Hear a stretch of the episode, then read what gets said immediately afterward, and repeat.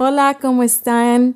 Bienvenidos otra vez. Si esta es tu segunda vez, tercera vez de estar aquí en este podcast, te quiero dar la bienvenida. Y si eres, si estás aquí por la primera vez, te quiero decir que eres muy bienvenido, bienvenida. Mi nombre es Eli Hernández y hoy vamos a continuar con Ah, no sé si decirle una serie pequeña que tenemos acerca de eh, un vistazo de los últimos tiempos o del regreso de Jesús, porque en realidad mi corazón es solo dar los fundamentos prácticos para poder crecer más en el estudio de los últimos tiempos o el regreso de Jesús. Entonces, esta va a ser la segunda parte, vamos a continuar de la sesión pasada. Entonces, si no lo has escuchado, no lo has visto, te invito a que puedas hacer eso, porque en esta vamos a continuar de, obviamente, la primera parte y hoy vamos a ir un poco más profundo acerca de la revelación de Jesús. Y antemano te quiero pedir disculpas si escuchas un poco de ruido a mi alrededor a veces. Se está cambiando el clima en Kansas City, ya estamos entrando en la temporada del otoño, entonces hay viento, se puede escuchar afuera. Vamos a entrar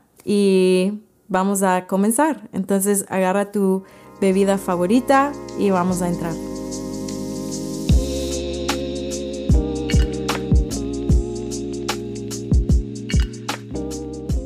Ok, como había mencionado, terminamos la, sesión pasada con la invitación del Padre que está en el versículo 1 del capítulo 1. Esto es el libro de Apocalipsis, la revelación de Jesucristo. Y es una invitación a profundizar y madurar nuestro conocimiento y nuestro amor por Jesús. Eso es el corazón de los últimos tiempos, ah, porque es muy fácil entrar en los detalles, muy fácil entrar en qué es lo que va a pasar, qué es lo que no va a pasar. Y a veces eso nos fascina más que Cristo mismo. Eso es lo que pasa muchas veces dentro de la iglesia, aún como creyentes, pero es algo que debemos de, cambiar, cambiar el enfoque de los últimos tiempos a estar fascinados del, del hombre de Jesús, más que los detalles del plan, aunque sí es importante estudiar los señales de los tiempos, ser personas de entendimiento en qué es lo que va a pasar. Aún Jesús mismo en Mateo 24, Él es el que nos enseña los señales de los tiempos y Él es quien nos anima a saber los señales de los tiempos, a entenderlos. Pero si ponemos eso como nuestro enfoque, podemos caer en un lugar muy vulnerable al temor, a la confusión, aún a la ofensa de quién es Jesús, porque vamos a ver ahorita más adelante en, este podcast cómo Jesús no va a regresar en esta segunda venida como lo hizo en la primera. Y si nosotros no crecemos en nuestro conocimiento de quién es Jesús, no crecemos en madurez, en el conocimiento de quién es Jesús, estamos propensos a caer en, en ser ofendidos con el Señor. Y eso es lo que no queremos.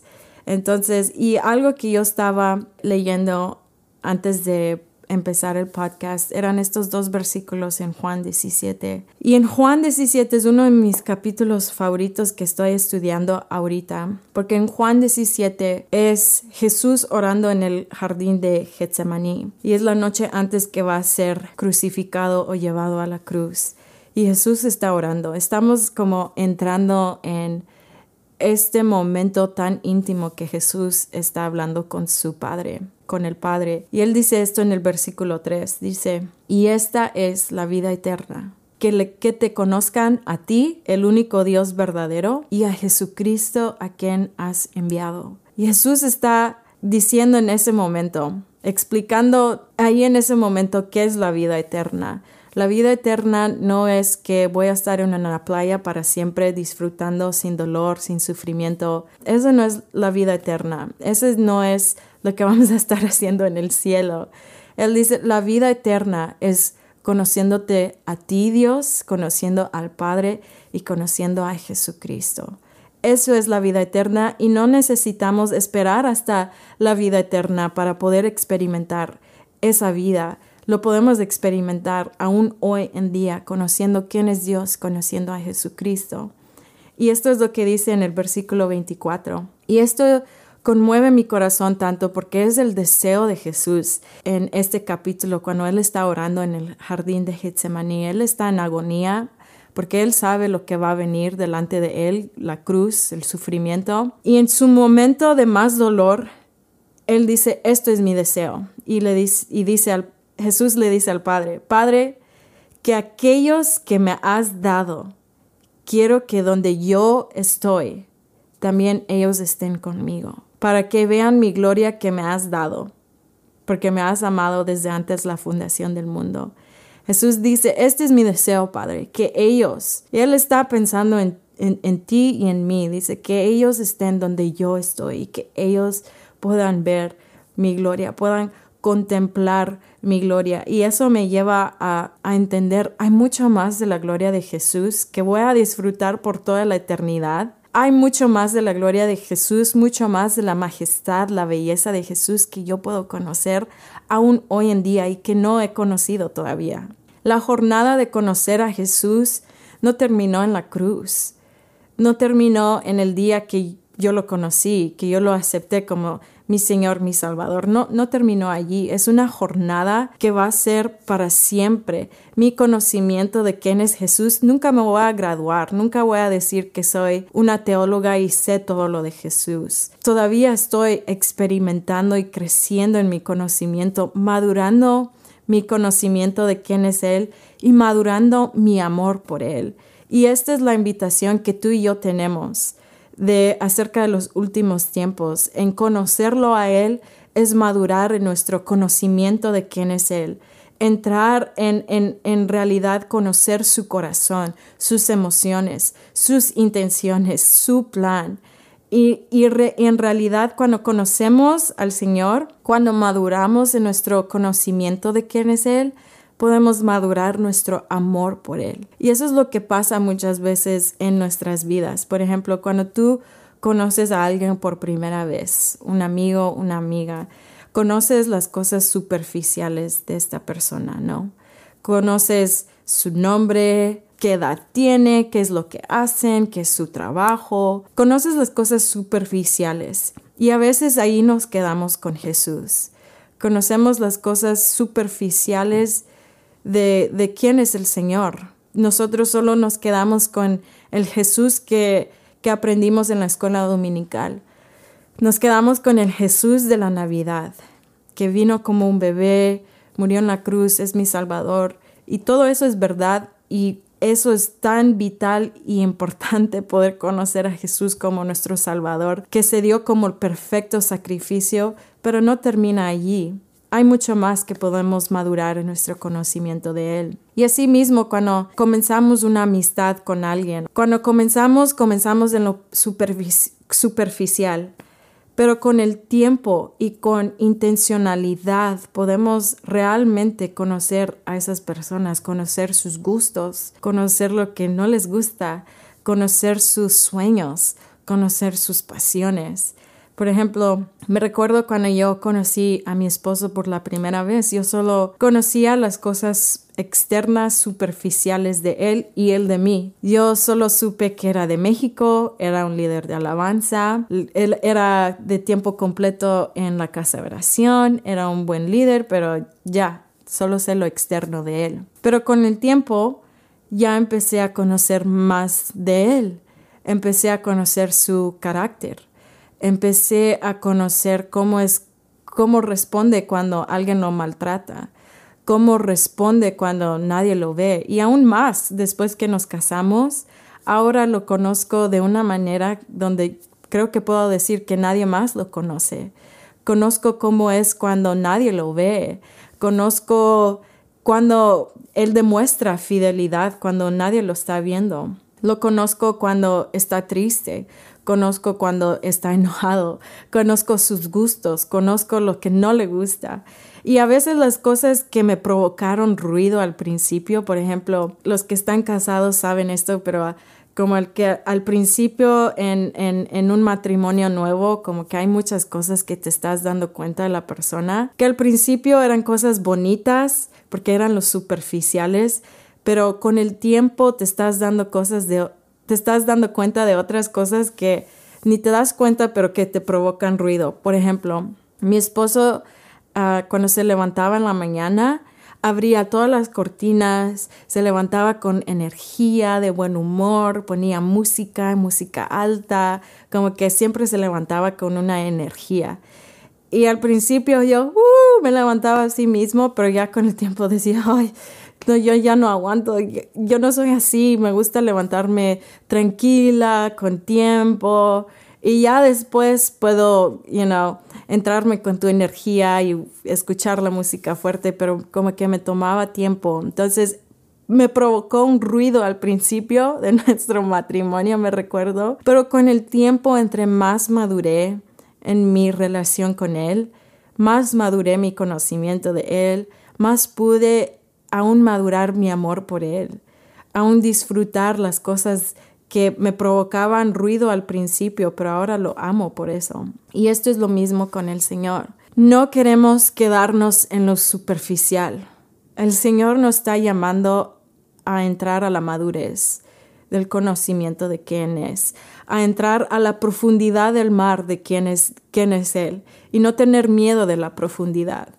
Ir y madurar aún en nuestro amor por Él en esos lugares. Y ese es mi ánimo para ti, para mí, el día de hoy, que podamos ir, meternos a la profundidad del mar del conocimiento de quién es Jesús. Y a veces decimos muchas veces, tiramos la palabra de tener intimidad, crecer en intimidad con el Señor. Y a veces, pues en, en la vida práctica nos preguntamos, bueno, ¿cómo se ve eso?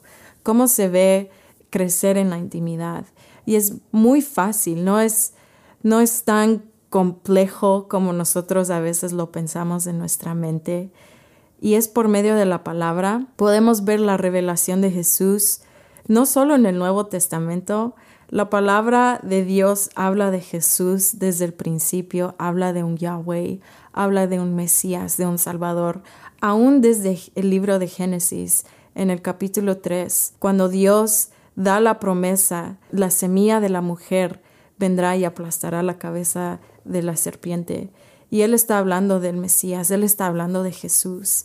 Podemos ver quién es Jesús a través del libro de Cantar de los Cantares. Podemos ver a Jesús aún en las profecías, en Isaías, en Jeremías. Entonces, la revelación de Jesús no comenzó solo cuando Él vino en, en el Nuevo Testamento, cuando Él vino como humano.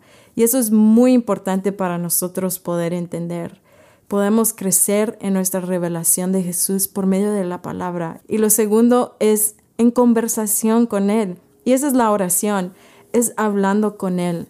Cuando juntamos o combinamos leyendo la palabra con teniendo conversaciones con el Señor, eso es lo que nos va a llevar a la profundidad en conocerlo a Él. Eh, y aun cuando no sentimos nada, aun cuando nos sentimos desanimados o sentimos, no, no entiendo nada, qué es lo que, no, no entendí nada de lo que leí, hablo al Señor, pero siento que no me escucha, pero es, es una verdad que tú y yo tenemos que tener seguros, que el Señor escucha nuestras oraciones, no estamos hablando al aire, no estamos hablando a un Dios muerto, estamos hablando con un Dios vivo, estamos hablando y teniendo una relación con un hombre. Y Él nos escucha y Él nos responde. Entonces, creciendo, leyendo la palabra, tomando el tiempo, siendo intencional en escudriñando la palabra, escudriñarla, buscar eh, eh, en las escrituras como si fuera oro como si fuera un tesoro, escudriñar la palabra. Y número dos, en tener conversaciones con Él. Toma la palabra y ponla en conversaciones con Dios. Y eso es lo que nos va a ayudar. No hay una fórmula mágica donde podemos crecer en el conocimiento de Dios. No es como que alguien te lo pueda impartir. Es algo que tú y yo debemos de determinar, ser intencional y pedirle al Señor, dame la gracia. Tú me puedes revelar quién tú eres revélame quién tú eres. Esas son mis conversaciones con el Señor. Y específicamente en estas tres revelaciones que vemos a través de la Biblia, pero ahora y también mucho más antes cuando Jesús regrese, vamos a ver un énfasis en estas tres revelaciones de quién es Jesús y es Jesús como esposo, Jesús como un rey y Jesús como un juez. Queremos conocer a Jesús como nuestro esposo, rey y juez. Y esto no es algo que solo podemos entenderlo para los últimos tiempos. Tú y yo lo podemos conocer a sí mismo hoy en día. Entonces, conocer a Jesús como esposo, primeramente lo quiero clarificar, no es en una manera romántica, no hay una connotación sensual, nada así. Conocer a Jesús como nuestro esposo es conocer sus emociones, es conocer su corazón, sus deseos. Aún los versículos que leímos ahorita, leímos ahorita de Juan 17, cuando Jesús le pide al Padre, Padre, yo deseo que ellos estén conmigo donde yo estoy. Yo deseo que ellos puedan ver mi gloria. Eso es conocer a Jesús como un esposo. Conocer el deseo que Él desea que nosotros estemos con Él para siempre, por toda la eternidad. Es conocer su corazón hacia nosotros, su deleite en nosotros su amor, sus emociones para ti y para mí. Lo vemos a través de toda la Biblia. Vemos a el amor de Jesús hacia nosotros en el libro de Cantar de los Cantares.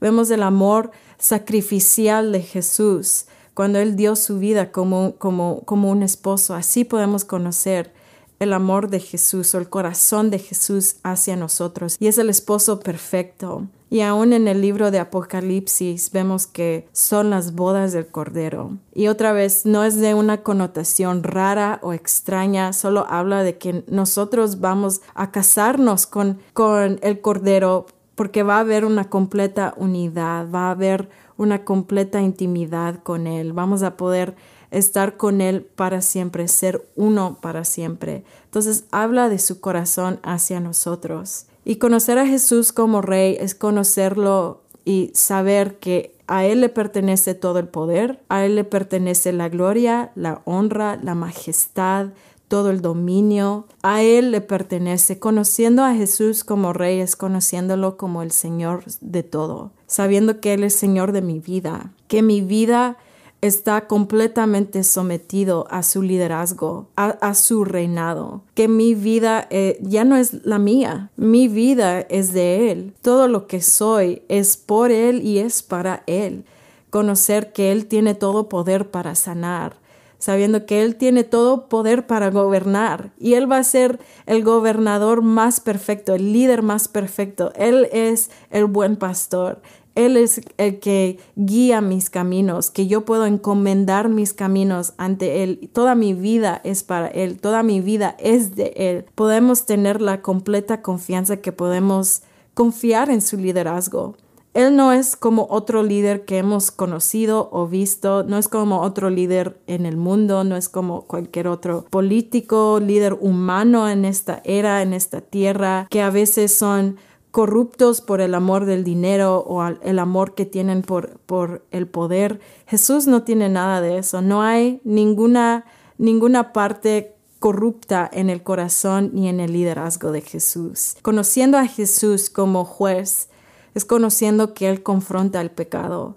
Él confronta toda maldad. Él interviene y confronta la maldad. Conociendo a Jesús como juez es que Él toma en serio el pecado y Él interviene y confronta. Él no se queda a, medias, no es alguien que toma a la ligera la maldad. Él viene y Él confronta la maldad. Cuando vemos a Jesús como juez es que Él va a terminar con toda corrupción, con toda injusticia, que Él va a terminar con todo dolor, todo sufrimiento. Y algo muy importante de la revelación de Jesús como juez. Porque un juez no solo da como una sentencia negativa, ellos tienen el poder de aún dar una sentencia de poder dar premios, poder recompensar, compensar por algo. Y esto es lo mismo con Jesús, la revelación de Jesús como juez, especialmente nosotros como creyentes que venimos bajo la sangre y el sacrificio de Jesús. La Biblia dice que por su sangre, por su sacrificio, ahora cuando venimos delante del trono del Padre, delante del, trono de la gracia, somos contados como justos delante de Dios por medio de nuestra fe en el sacrificio de Jesús. Entonces, ¿cómo es que Jesús como juez se ve en nuestras vidas? Y como mencioné, Él no es pasivo con el pecado en nuestras vidas si no nos arrepentimos. Si no nos arrepentimos, Él va a confrontar ese pecado en nuestras vidas. Pero cuando nos arrepentimos y venimos bajo el sacrificio y la sangre de Jesús, hay algo que Jesús hace al final y es que Él va a evaluar nuestras vidas. Él va a evaluar nuestra vida y Él podrá aún recompensarnos por cómo lo amamos en esta vida. Entonces, Él es el que nos da recompensas, galardones por toda la eternidad. Y algunas de esas están en Apocalipsis, Apocalipsis capítulo 2 y 3, cuando Jesús está hablando a las siete iglesias por medio del apóstol Juan. Y Él les está dando exhortaciones, áreas donde ellos necesitan crecer, arrepentirse, regresar, enfocarse. Si ustedes vencen, si ustedes permanezcan hasta el fin, ustedes tendrán y menciona las los galardones eternas que nosotros podemos recibir y algunas de ellas, por ejemplo, son que podamos comer del árbol de la vida. Algunas de ellas es que nos va a dar una piedrecita blanca y Él va a poner eh, un nombre que nadie sabe. Entonces es algo que nosotros aún podemos tener como creyentes, como un anhelo, un deseo eterno de poder decir, Señor, no solo quiero, quiero ser salvo del infierno, es mucho más que eso, voy a estar contigo por, toda la eternidad. Me estás aún eh, valorando dando dignidad a cómo yo te amo en esta, en esta vida, en prometiéndome galardones eternas. Y eso es algo que tú y yo podamos tener como nuestra revelación de Jesús como juez. Es que Él va a evaluar nuestras vidas bajo sus ojos de fuego. Él va a evaluar cada obra que hicimos, si lo hicimos por amor, si lo hicimos por algún alguna otra motivo, alguna otra intención. Si eso no necesita ser un tema de temor, debe de ser un tema que nos trae esperanza en nuestras vidas, que Dios da dignidad, valora cada momento donde escogemos amarlo a Él en esta vida. Y estos tres revelaciones, estas tres revelaciones de quién es Jesús, no solo lo podemos conocer cuando Él regresa, de hecho lo podemos conocer y experimentar hoy en día. Y esa es nuestra invitación de conocerlo así hoy en día. Yo puedo conocer a Jesús como esposo, en conocer su corazón hacia mí. Puedo conocer a Jesús como mi rey hoy en día porque Él es mi Señor, el Señor de toda mi vida. Mi vida está completamente rendida a sus pies. Él ordena y yo sigo, yo obedezco al Rey. Y yo puedo conocer a Jesús como juez sabiendo que Él va a intervenir en mi vida cuando hay pecado. Él interviene cuando hay, hay áreas en mi vida donde está del pecado y yo no me doy cuenta. Y de hecho le doy gracias, aún brota gratitud en mi vida por su, su justicia en mi vida, por ser el juez justo en mi vida, porque yo sé que Él lo hace por amor, porque Él es un esposo quien demanda y quiere todo mi amor. Él me está invitando a amarlo a Él sobre todas las cosas. Y lo voy a ver, tú y yo lo vamos a ver de una medida aún mucho más grande cuando Él regresa. Va a juzgar a las naciones, va a juzgar el pecado, va a juzgar la maldad de esta era. Pero hoy en día lo podemos ver. Y esa es mi invitación. Sé que a veces, especialmente la revelación de Jesús como juez, puede ser un poco desafiante de poder entender o, o masticar. Pero te invito a que tú puedas entrar en la palabra. Te voy a dejar recursos aquí abajo en la descripción donde tú puedas estudiar. Mi corazón para este podcast es que sea solo como un punto para que tú te puedas lanzar en tu tiempo de intimidad con el Señor. Que esto sea solo un ánimo para que tú te puedas entrar aún mucho más profundo en la palabra, estudiando con amigos, amigas. Solo te estoy dando un vistazo muy general ahorita, pero este es mi ánimo y mi invitación hacia ti, que tú puedas conocer, que tú y yo podamos crecer en nuestro conocimiento de Jesús como esposo, rey y juez, porque no queremos estar ofendidos el día que Él regrese. Y de hecho, queremos amarlo como Él es, como Él es verdaderamente. Y estos tres nunca se pueden separar. Así es Jesús. Jesús siempre ha sido esposo, rey, juez desde el principio y así será hasta toda la eternidad. Entonces esa es mi invitación para ti el día de hoy. Gracias por estar aquí. Espero que esto sea de bendición para ti y te veo la próxima semana.